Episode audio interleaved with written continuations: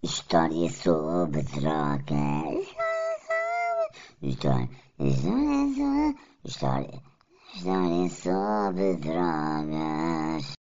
Quem é Emily Davidson? Amanda Emily foi uma sufragista britânica que morreu atropelada por um cavalo numa prova para chamar a atenção à sua causa, poder votar. É isto ser mulher. Ter vontade de acordar cedo num domingo de frio ou de praia para eleger alguém que não nos representa. Em 1893, a Nova Zelândia foi o primeiro país a permitir que isso fosse possível. Em 1911, Carolina Beatriz Ângelo, quem não me estranho, foi a primeira portuguesa a votar. Como portuguesa que era, claro que ela foi empreendedora na trafolhice de ultrapassar a lei. Como era viúva e sustentava a filha, era chefe de família e assim conseguiu votar.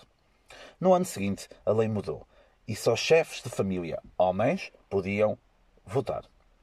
O lugar da mulher é em casa, votar, nem na escolha das refeições. Emily e as amigas, com a importância a subir da mulher na sociedade, sentiram a necessidade de fazer algo. Em 1918, as britânicas puderam votar. Dois anos depois, as americanas puderam fazer o mesmo. Hoje em dia, este movimento é liderado por pseudo-feministas na luta pelo gosto e por outro tipo de seguidores. Seguidores que provocam marcas, não no corpo e no mundo, mas na conta bancária. O que realmente conta. Perceberam o que eu fiz aqui? Vendo a cena. Foi assim que aconteceu. História sobre drogas.